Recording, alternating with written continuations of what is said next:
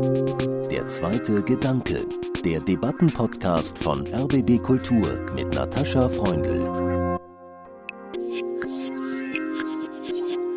Wir haben es mit einer grandiosen Unterausstattung zu tun und die wiederum kann man nur historisch verstehen als die Art und Weise, wie die Krankenhäuser in Deutschland finanziert werden, die hat man auf eine auf Wirtschaftlichkeit ausgerichtete Grundlage umgestellt. Hauptsächlich meine ich mit Revolution, dass sich das Denken in den Köpfen der Pflegekräfte ändern muss. Weg von diesem mit mir kann man alles machen, sondern wir sind was wert wir schließen uns zusammen und nur so können wir was ändern. Der Wert der Pflege, reichen Reformen, darum geht es heute in Der zweite Gedanke. Ich bin Natascha Freundl und ich bedanke mich bei der Hörerin, die mich auf das Thema gebracht hat. Ulrike Schmode-Seibold aus Berlin-Schlachtensee hat mir geschrieben, sie sei schon lange keine Krankenschwester mehr, aber diese Frage beschäftige sie noch immer. Warum erhält das Pflegepersonal nicht die nötige Wertschätzung, die ihm zusteht?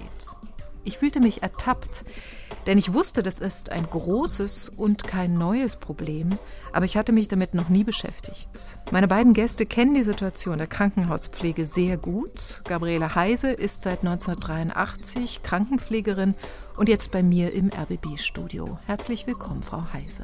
Schönen guten Tag, schön, dass ich hier sein darf. Und Stefan Sell ist seit 1999 Professor für Volkswirtschaftslehre, Sozialpolitik und Sozialwissenschaften an der Hochschule Koblenz, Campus Remagen und uns jetzt aus dem WDR-Studio Bonn zugeschaltet. Schön, dass Sie dabei sind, Herr Sell. Guten Tag und ich freue mich auch. Pflege ist ja nun ein weiter Begriff und mir geht es hier vor allem um die klinische Pflege im Krankenhaus. Die Berufsgruppe in der ganzen Care-Branche, die am besten verdient. Besser als Altenpflegerinnen und Pfleger, besser als Helfer im Krankenhaus oder der Altenpflege. Was heißt, besser. Im Durchschnitt liegt der Verdienst von Fachkräften in der Krankenhauspflege unter dem Durchschnitt des Monatseinkommens in Deutschland. Und dieses Einkommen beträgt 3.994 Euro brutto. So jedenfalls die Zahlen von 2019. Nun hat die Corona-Krise ein Schlaglicht auf die Pflegebranche geworfen. Im ersten Corona-Frühjahr gab es Applaus von den Balkonen.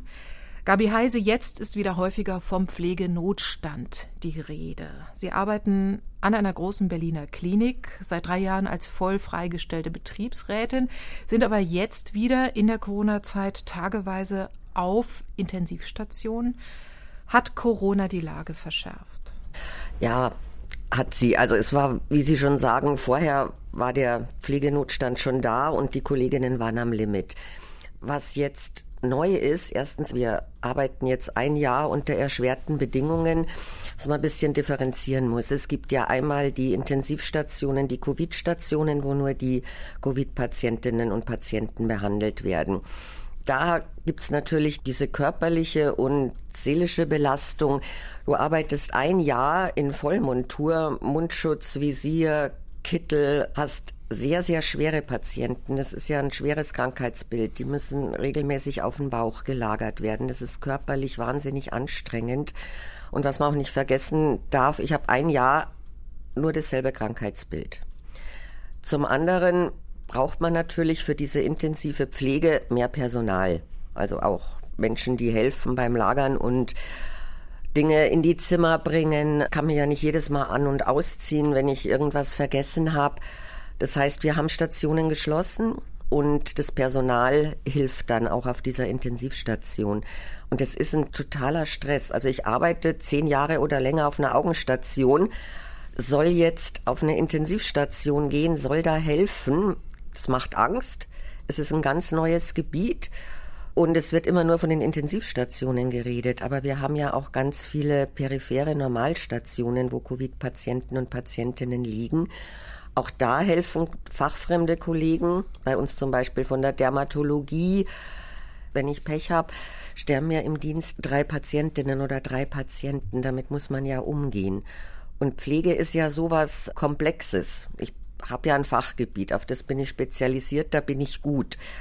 Und plötzlich bin ich auf einer anderen Station. Was auch wegfällt, ist, die Teams fallen weg. Man hat ja keinen mhm. Austausch mehr Ich muss alleine Pause machen, wenn ich überhaupt Pause machen kann. Ein anderes Problem, ich kann mich nicht austauschen. Es gibt keine Teamtage, ich kann nicht nach einem stressigen Dienst mit meinen Kollegen mal ein Bier trinken gehen. Ich bin alleingelassen in dieser Situation. Und ich mhm. denke, man kann es so ein bisschen vergleichen. Sie sind Radioreporterin und wenn jetzt ein Kollege krank wird und man sagt zu ihnen, na, kommentier doch heute mal ein Bundesligaspiel, das darf man nicht vergessen, ne? Es ist dann könnte was, ich überhaupt nicht. Stresst. Bundesliga könnte ich nicht kommentieren, deswegen bin ich auch Kulturjournalistin geworden. Ähm, können Sie uns ein bisschen mehr über den Pflegeschlüssel an Ihrem Haus sagen und ob Sie jetzt vermehrt Kündigungen erleben? Also im Durchschnitt bleiben Krankenhauspflegerinnen und Pfleger ungefähr nur acht Jahre in diesem Job. Ja, es war ja das Erste, was in der Krise ähm, gemacht wurde, dass die Pflegepersonaluntergrenzen ausgesetzt wurden, die ja eh schon sehr, sehr dürftig sind und meiner Meinung nach eine Mogelpackung.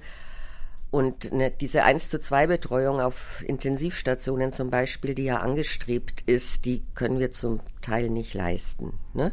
Also einen Schlüssel von 1 zu 4 zu haben, da machst du nur noch das Nötigste, du rennst achteinhalb Stunden rum und das ist auch was, was belastet. Ich kann ja nicht mehr richtig pflegen. Ich mache ja nur noch Notbetreuung. Hm. Herr Sell, ähm, die Zahlen für den Pflegeschlüssel im Durchschnitt, die ich gefunden habe äh, für Deutschland, waren ziemlich erschreckend. Äh, 13 Patienten auf einen Krankenpfleger. Im Vergleich zu Norwegen ist das ziemlich schlechter Schlüssel. In Norwegen kommen auf einen Pfleger fünf Patienten, in den Niederlanden sieben. Und die Gewerkschaft Verdi spricht von 80.000 Stellen von Krankenpflegerinnen und Pflegern, die hierzulande eigentlich geschaffen werden müssten, um einen guten Pflegeschlüssel zu schaffen. Offenbar ist der Pflegenotstand nicht gerade neu, oder? Nein, überhaupt nicht. Also man muss gerade, wenn man über den akuten Pflegenotstand wieder einmal diskutiert, muss man den Blick zurückwerfen. Ähm, wir hatten in den 60er Jahren, in den 70er Jahren und auch in den 90er Jahren so richtige Wellen, wo auch in den Medien sehr intensiv über den Pflegenotstand, gerade jetzt bezogen auf unser Thema Krankenhaus, äh, diskutiert wurde. Und äh, der eine oder die andere Hörerin wird sich erinnern, beispielsweise an südkoreanische Krankenschwestern, die dann importiert wurden nach Deutschland. Immer wieder gab es dann verzweifelte Versuche über ausländische Pflegekräfte den realen Pflegenotstand, den es schon in der alten Welt gegeben hat, zu kompensieren oder zu bearbeiten. Und äh, insofern ist das leider ein strukturelles äh, Im deutschen Krankenhaussystem. Und weil Sie die Zahlen äh, angesprochen haben, selbst die Forderung der Gewerkschaft, in dem Fall Verdi, bezogen auf den Bedarf an zusätzlichem Krankenpflegepersonal in den deutschen Krankenhäusern ist also eher noch eine Unterschätzung. Das, äh, hm. Normalerweise neigen die ja eher zum, äh, zur Überdramatisierung, weil sie Norwegen gebracht haben als Beispiel. Oder nehmen wir naheliegend unser Nachbarland Dänemark, die ebenfalls viel bessere Personalschlüssel haben, dann, wenn man das hochrechnen würde, dann bräuchten wir in den deutschen Krankenhäusern nach einer Studie 266.000 mhm. Pflegekräfte müssten wir zusätzlich einstellen, um die dänischen Verhältnisse äh, zu erreichen. Und selbst wenn wir äh, nach Österreich gucken, dann wären das bei uns 180.000 mehr. Diese beiden Zahlen sollen nur andeuten, wir haben äh, es mit einer einer grandiosen Unterausstattung zu tun. Und die wiederum kann man nur historisch verstehen. Sie ist nämlich unmittelbar Folge einer, ja, Systemrevolution, die wir Anfang der 2000er Jahre hatten, als die Art und Weise, wie die Krankenhäuser in Deutschland finanziert werden, die hat man auf eine betriebswirtschaftlich hocheffiziente, auf Wirtschaftlichkeit ausgerichtete Grundlage umgestellt. Man hat Fall Fallpauschalen eingeführt und äh, dieses System hat dann in den ersten 10, 15 Jahren dazu geführt, dass vor allem beim damals größten Personalkostenblock, und das waren die Pflegekräfte, massiv gespart wurde. Und jetzt mhm. stehen wir vor dem Scherbenhaufen. Mhm. Über die Ursachen sprechen wir gleich noch mal intensiver. Ich will einmal aber auch einen Blick werfen auf die Reformen, die ja jetzt äh, zuletzt vom Gesundheitsministerium angestoßen wurden, um entgegenzusteuern. Können Sie uns ein bisschen mehr äh, dazu sagen, Stefan Sell, äh, welche Reformen besonders wichtig sind und ob die reichen? Also man hat jetzt in der Vergangenheit bezogen auf die Krankenhauspflege und wir haben ja noch daneben die große Säule der Altenpflege, wo, das darf ich hier vielleicht anmerken, der Personalnotstand nochmal deutlich dramatischer ist als mhm. in der Krankenhauspflege und viele der gesetzgeberischen Maßnahmen der vergangenen Jahre haben sich vor allem auf den Bereich der Altenpflege bezogen. Wir haben im Bereich der Krankenhauspflege ja das Eingeständnis des Gesetzgebers, dass die von mir angesprochene radikale Umstellung des Finanzierungssystems eben vor allem die Pflege voll negativ getroffen hat, denn eine der wichtigsten Reformmaßnahmen war, dass man äh, vor einiger Zeit beschlossen hat, die Pflege vollständig aus diesem Fallpauschalensystem der Finanzierung herauszunehmen und ein eigenes Pflegebudget zu schaffen und auch den Krankenhäusern zu garantieren, dass zum Beispiel jede zusätzliche Pflegestelle, wenn sie denn jemanden finden würden, wenn sie den einstellen oder die, dann würden sie die zu 100 Prozent gegenfinanziert bekommen.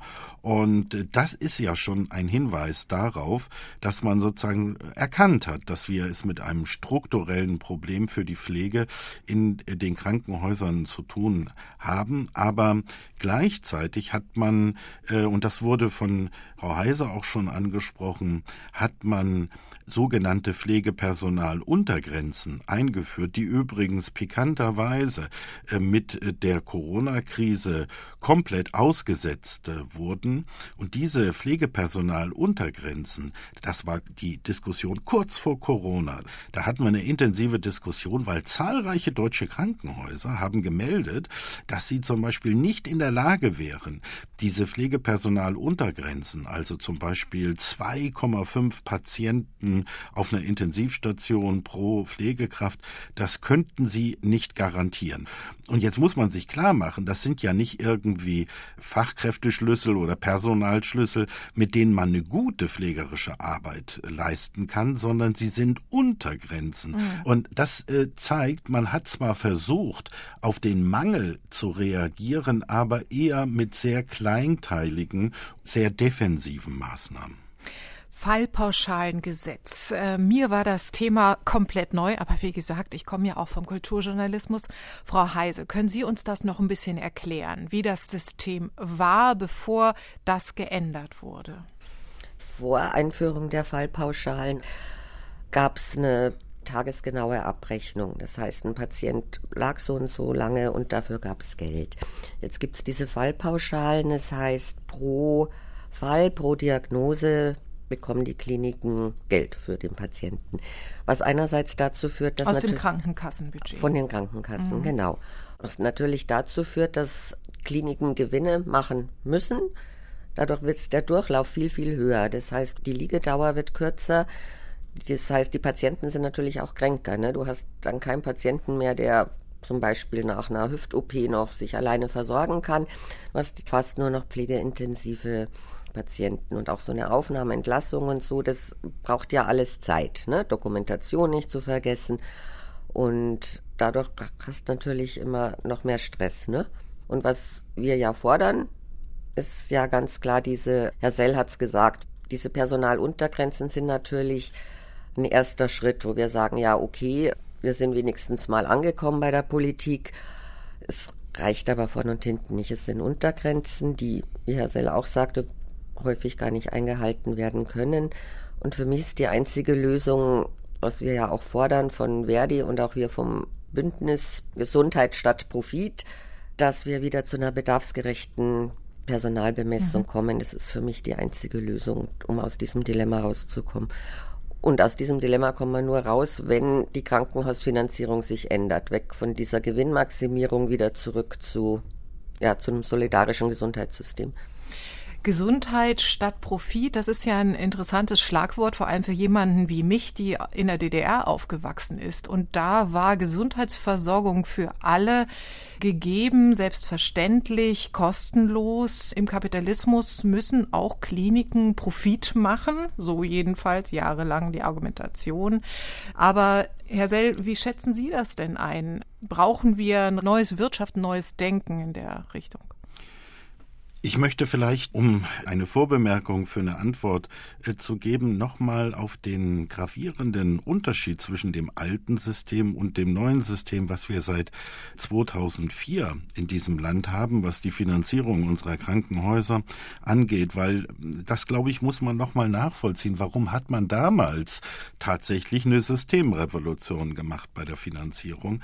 Wir hatten das System der tagesgleichen Pflegesätze und die älteren Hörerinnen und Hörer werden sich vielleicht noch gut daran erinnern. Das führte dann eben auch zu solchen Effekten, dass natürlich sich ein Patient, der eigentlich außer den Hotellerieleistungen, also Frühstück, Mittag, Abendessen, nichts mehr brauchte, für den bekam man das gleiche Geld wie jemand, der gerade aus dem OP kam. Und das hatte dazu geführt, dass zum Beispiel keiner irgendwie vor dem Wochenende entlassen wurde, sondern erst am Montag. Also wir hatten eine lange Liegedauer. Und dann kam Anfang der 2000er Jahre kamen die Ökonomen und haben gesagt, da wird viel zu viel Geld ausgegeben, da können wir effizienter sein, wirtschaftlicher sein. Und da ist ja erstmal nichts gegen einzuwenden, wenn man sparsam auch mit den öffentlichen Mitteln äh, umgeht. Nur damals schon, 2004, ich erinnere mich bei der Anhörung im Bundestagsgesundheitsausschuss, wurde von äh, auch und gerade Ökonomen vorgetragen, die kritisch diesem Wechsel gegenüberstanden, wenn ihr ein Krankenhaus wie eine äh, Autofabrik organisiert, dann dürft ihr euch auch nicht wundern, wenn man dann die gleichen Effekte hat. Nur, dass es in den Krankenhäusern eben nicht um das Zusammenschrauben von Kühlschränken oder Autos geht, sondern wir haben ja in den Krankenhäusern eigentlich Situationen, die dem ökonomischen Effizienzdenken wiedergelagert sind. Also man soll, das gehört zur ganzheitlichen Pflege, man soll Gespräche führen, man soll den Patienten beobachten und so weiter. All das ist eigentlich in so einem Fließbandsystem nicht vorgesehen. Und das führte jetzt aber, dieses neue System dazu, dass äh, die Privaten auf Gewinn gerichteten Klinikketten, die teilweise sogar an der Börse notiert sind, die hatten jetzt einen entscheidenden Vorteil. Die haben sich nämlich schlichtweg auf die Dinge äh, fokussiert, konzentriert, wo Frau Heise ja schon ausgeführt hat, wo man für einen Fall einen bestimmten Betrag bekommt. Und dann haben die nur Endoprothesen gemacht oder nur Herz-OPs. Also bestimmte Dinge, wo man dann auch durch die Spezialisierung die Leute ganz schnell und günstig äh, versorgen konnte und gewinnen. Richtig fette Gewinne machen konnte. Währenddessen viele, ich sag mal, Kreiskrankenhäuser, äh, normale Krankenhäuser äh, in den ländlichen Regionen, kleinstädtischen Regionen, die das ganze Spektrum abbilden sollen, die haben gar keine Chance in so einem System, also auf eine schwarze Null zu kommen. Und das war der Startschuss für eine gewaltige Privatisierungswelle im Krankenhauswesen. Und äh, diese Folgen müssen jetzt die Pflegekräfte ausbaden. Und das bezogen auf die Pflegekräfte, das besonders Dramatische eigentlich an der Geschichte ist, äh, dass sozusagen die Arbeitsverdichtung enorm zugenommen hat, weil eben heute keine äh, Patienten mehr da sind, die nicht schwer pflegebedürftig sind, weil die werden dann so schnell wie möglich, manche sprechen sogar von blutigen Entlassungen, aus dem Krankenhaus wieder nach Hause geschickt. Das heißt, du hast als Pflegekraft Pflegekraft auf deiner Station hochpflegeintensive Patienten, die dann auch wie im Hühnerstall rein und raus. Und das mag zwar für einen Ökonom, der mag äh, feuchte Augen bekommen, aber für die Pflegekraft ist das eine Katastrophe.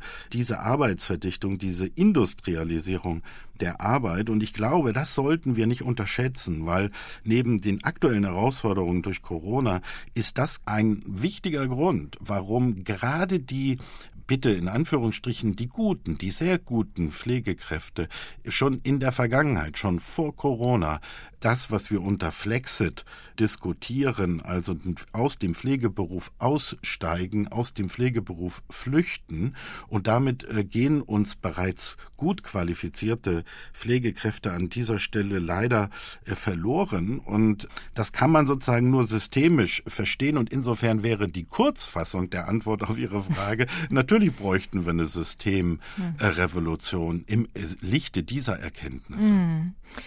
In der ersten Corona-Welle hat ja die Bundeskanzlerin Angela Merkel Pflegerinnen und Pflegern gedankt und ihre Arbeit als Ausdruck gelebter Menschlichkeit bezeichnet. Steht die Pflege materiell zu schlecht da, weil Menschlichkeit traditionell nicht bezahlt wird nach dem Motto Liebe kann doch keine Arbeit sein, Frau Heise? Ja, geschichtlich gesehen sicherlich. Ne? Es ist ein Frauenberuf und ich glaube auch in der Gesellschaft, und das sieht man ja jetzt auch an den Worten von Frau Merkel, ist ja immer noch dieses Bild, die gute Krankenschwester, die macht es aus reiner Menschenliebe. Pflegepersonal muss aber auch von irgendwas lieben. Und es ist ein Beruf wie jeder andere, der gut bezahlt werden soll und muss. Und ja, Frauen sind ja traditionell unterbezahlt, auch in anderen Bereichen.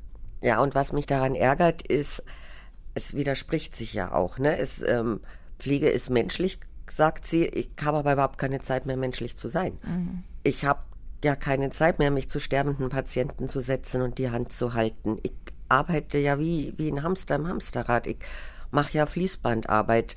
Natürlich versucht jede Pflegekraft und auch ich, wenn ich da mal am Bett bin, menschlich zu sein. Aber diese Verknüpfung von Frauen sind opferungsbereit und dann macht mal und wir müssen auch von dieser Verknüpfung weg, dass Pflege, das ist kein Ehrenamt oder ich mache das, weil ja, weil ich so ein guter Mensch bin, sondern das ist ein Beruf wie jeder andere, der normale Arbeitszeiten braucht, der eine gute Bezahlung braucht, sonst kommen wir aus der Nummer auch nicht mehr raus. Ne? Mhm. Herr Sell, Sie haben ja die Pflege schon lange im Blick, auch persönlich übrigens. Sie haben ja in frühen Jahren, Anfang der 80er, auch meine Ausbildung zum Krankenpfleger gemacht.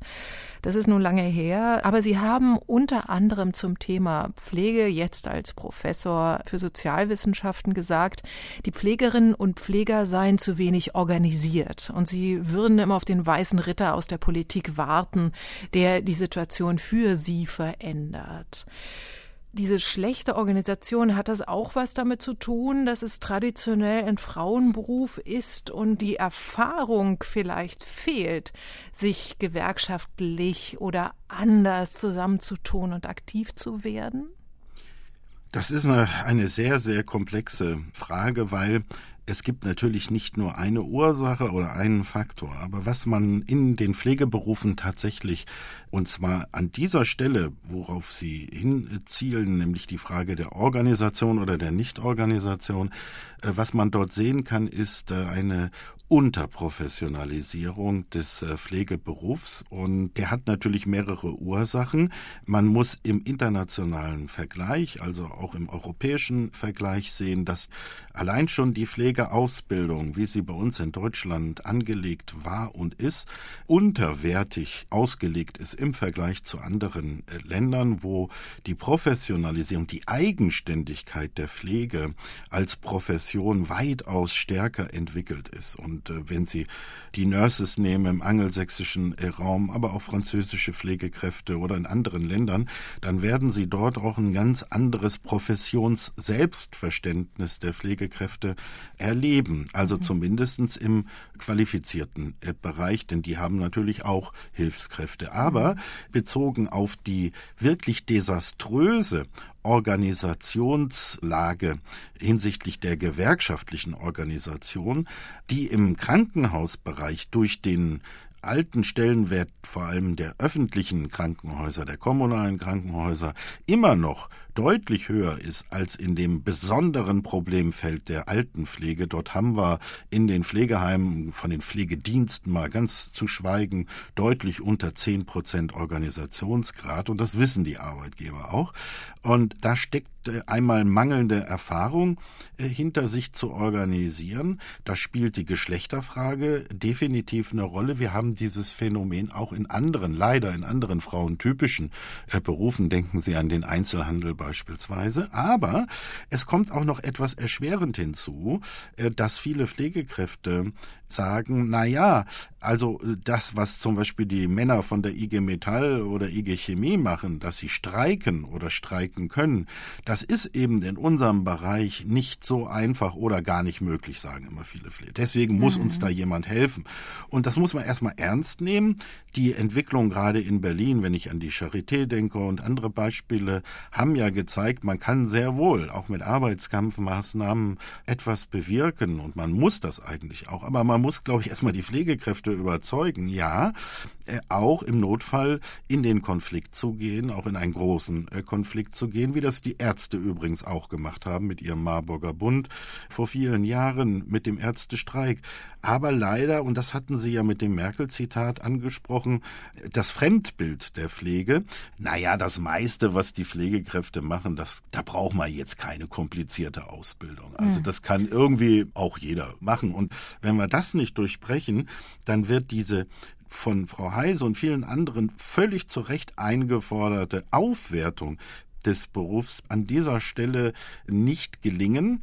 Und insofern müssen wir auf die Ausbildung äh, der Pflegekräfte genauer schauen. Und auch da, weil Sie nach Reformen äh, gefragt haben, auch da haben wir ja seit dem 1. Januar des vergangenen Jahres eine grundlegende Reform der Pflegeausbildung.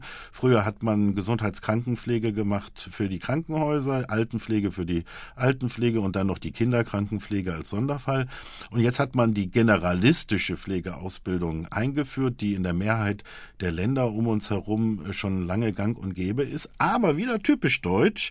Da hat man gesagt, na ja, aber die Möglichkeit, eine abgesenkte Altenpflegeausbildung zu machen, die halten wir weiter aufrecht. Das zeigt normal, da wird rumgefummelt, aber wieder mal überhaupt nicht richtig konsequent. Frau Heise, Sie sind ja seit Jahren im Betriebsrat äh, tätig. Sie sind auch aktiv im Berliner Bündnis Gesundheit statt Profite, haben Sie schon angesprochen. Und auch bei Verdi. Stimmen Sie denn Herrn Sell zu, dass die Pflegekräfte zu wenig organisiert sind? Ja, leider muss ich ihm da zustimmen. Das ist auch ein Problem. Ähm was mich in meiner politischen und gewerkschaftlichen Arbeit immer wieder vor neue Herausforderungen stellt, wo ich auch manchmal denke, ey Leute, kann ich mehr, kann mir mal irgendjemand helfen. Was mich allerdings schon zuversichtlich stimmt, ist, wir haben in den letzten Jahren ziemlich Fortschritte gemacht. Das, was Herr Sell angesprochen hat, Pflegekräfte können nicht streiken. Da haben wir inzwischen das Gegenteil bewiesen. Die Kolleginnen von der Charité haben angefangen und ich merke auch, wenn wir Aktionen planen, wie jetzt bei der letzten Tarifverhandlung im Oktober, da haben wir auch Streiks hinbekommen. Wir sind ja immer unter diesem moralischen Druck, das darfst du nicht, ne? und du musst doch pflegen. Es ist aber so, dass wir eine neue Art von Streik machen und auch machen können, indem wir Streiks ankündigen, Betten geschlossen werden, wenn wir richtig gut sind, ähm, ganze Stationen schließen können. Das gelingt uns relativ selten. Also, dass wir es ankündigen, Leute, wir streiken jetzt und es ist auch möglich. Und ich habe auch jetzt gemerkt, auch als wir diesen Volksentscheid gesunde Krankenhäuser 2018 gestartet haben vom Bündnis aus, dass wenn wir irgendwie eine Aktion haben, dann kommen die Leute auch, dann machen sie auch mit, aber es ist mühsam und das verstehe ich auch, die Kolleginnen und Kollegen sind kaputt nach dem Dienst, sie haben Familie, aber allein schaffen wir es halt nicht. Wir schaffen es wirklich nur, wenn wir zusammenstehen und das gemeinsam machen. Die Krankenhauspflege braucht Revolution. Das ist ein Satz, den Sie bei uns auf RBB Kultur schon einmal gesagt haben, Frau Heise, in einer Schwerpunktsendung der Zeitpunkte-Redaktion. Wie kann denn diese Revolution Ihrer Meinung nach aussehen? Na, das sind zwei Schiedenes. Einmal, was wir heute schon angesprochen haben, dass die Krankenhausfinanzierung sich ändern muss. Und hauptsächlich meine ich aber mit Revolution, dass sich das Denken in den Köpfen der Pflegekräfte ändern muss. Weg von diesem, mit mir kann man alles machen, sondern hin, wir sind was wert. Unsere Ausbildung ist trotz alledem gut. Ne? Es ist ein Beruf, der sehr viel Fachkenntnis erfordert und wir sind so stark, wir trauen uns jetzt was zu, wir schließen uns zusammen und nur so können wir was ändern. Das meinte ich mit dieser Revolution. Mhm. Hier nicht so Einzelkämpfer, sondern wir müssen uns mal zusammenschließen, sonst kriegen wir nichts geändert. Die Ideengeberin zu dieser Sendung, die ich eingangs schon erwähnt habe, Frau Schmode-Seibold, die hat vorgeschlagen, dass man eine Arbeitszeitverkürzung bei vollem Lohnausgleich äh, macht. Also zum Beispiel vier Tage arbeiten, Stundenreduzierung auf Sechs Stunden, wäre das überhaupt machbar? In der jetzigen Situation wahrscheinlich gar nicht, Frau Heise. In der jetzigen Situation gar nicht, ne? Und das ist das Problem, es fehlen uns ja so viele Pflegekräfte, mhm. ne? Prinzipiell, ja, ist es keine schlechte Idee. Ich denke aber, wir können durchaus acht Stunden arbeiten, wenn wir diese acht Stunden nicht im permanenten Zeitdruck sind, ne? Wo ich jetzt wieder bei meiner bedarfsgerechten Personalbemessung bin, wenn ich arbeiten kann ohne Hetze, dann kann man auch im normalen Arbeitsrhythmus arbeiten. Stefan Sell, welche Reformen sehen Sie denn für möglich und nötig? Sie haben schon angedeutet, dass sich in der Ausbildung noch mehr ändern muss. Ja, ich glaube, wir brauchen eine, das nur auf den ersten Blick widersprüchliche Entwicklung nach oben und nach unten. Nach oben meine ich, wir müssen eine deutliche Aufwertung der Pflegeausbildung, eine Eigenständigkeit auch bei den Aufgaben, bei den Zuständigkeiten, das müssen wir weiter vorantreiben. Dafür brauchen wir hochqualifizierte Pflegekräfte. Übrigens auch gerade in der Altenpflege, das wird seit vielen Jahren gefordert damit wir richtig gut qualifizierte Fachkräfte haben. Aber ich möchte jetzt den Blick äh, weiten. Wenn man sieht, schon vor 20 Jahren haben wir bezogen auf die deutschen Krankenhäuser, die ja eigentlich entstanden sind als Krankenanstalten, wo jemand reinkommt, weil er ein Bein gebrochen hat, dann wird er repariert und dann wird er wieder entlassen. So, das ist so die Geschichte. Und wir haben schon vor 20 Jahren über die Geriatrisierung der Krankenhäuser gesprochen. Durch die demografische Entwicklung bekommen wir immer mehr ältere Menschen, Multi morbide Patienten, die nicht nur eine Erkrankung haben, demenzerkrankte Menschen. Also das überfordert auch die Krankenhäuser. Aber das wird unsere Zukunft sein. Wir wissen doch, wie sich die Zahl der älteren pflegebedürftigen Menschen entwickeln wird, die dann zeitweise in die Klinik müssen. Dann sollen die möglichst schnell wieder nach Hause. Dort müssen sie aber anschlussverseucht werden von äh, Pflegekräften in den ambulanten äh, Diensten. So, und wenn wir uns klar machen, wie groß die Zahl der Menschen sind, vor allem der wenn die Babyboomer zum Teil in diese Situation kommen, dann wird klar, das werden wir nicht nur, und wenn wir das noch so attraktiv machen, das werden wir nicht nur über professionelle Pflegekräfte hinbekommen, sondern wir brauchen einen Mix aus Pflegekräften, aus ja auch Ehrenamtlichen und Leuten, die Teilqualifikationen haben. Und dann muss man das im Sozialraum vor Ort organisieren. Also das Revolutionäre wäre eine wirklich sehr gut aufgestellte Kommunalisierung der Pflege. Und da spielen dann die Krankenhäuser, die wir vor allem jetzt vor ihrem Abriss bewahren müssen, diese Schließungsorgien, die wir schon hatten und die von einigen Ökonomen gefordert werden, das müssen wir verhindern, damit wir eine äh, wohnortnahe Krankenhausversorgung sicherstellen äh, können. Also ich glaube, es wäre hilfreich und des edlen Schweißes wert, darüber nachzudenken, dass wir jetzt nicht nur wieder nur auf die Krankenhäuser schauen. Äh, auch jetzt in der Corona-Krise wird dann nur auf die ITS, also Intensiv Intensivstation geschaut. Das ist eine Verengung der Perspektive.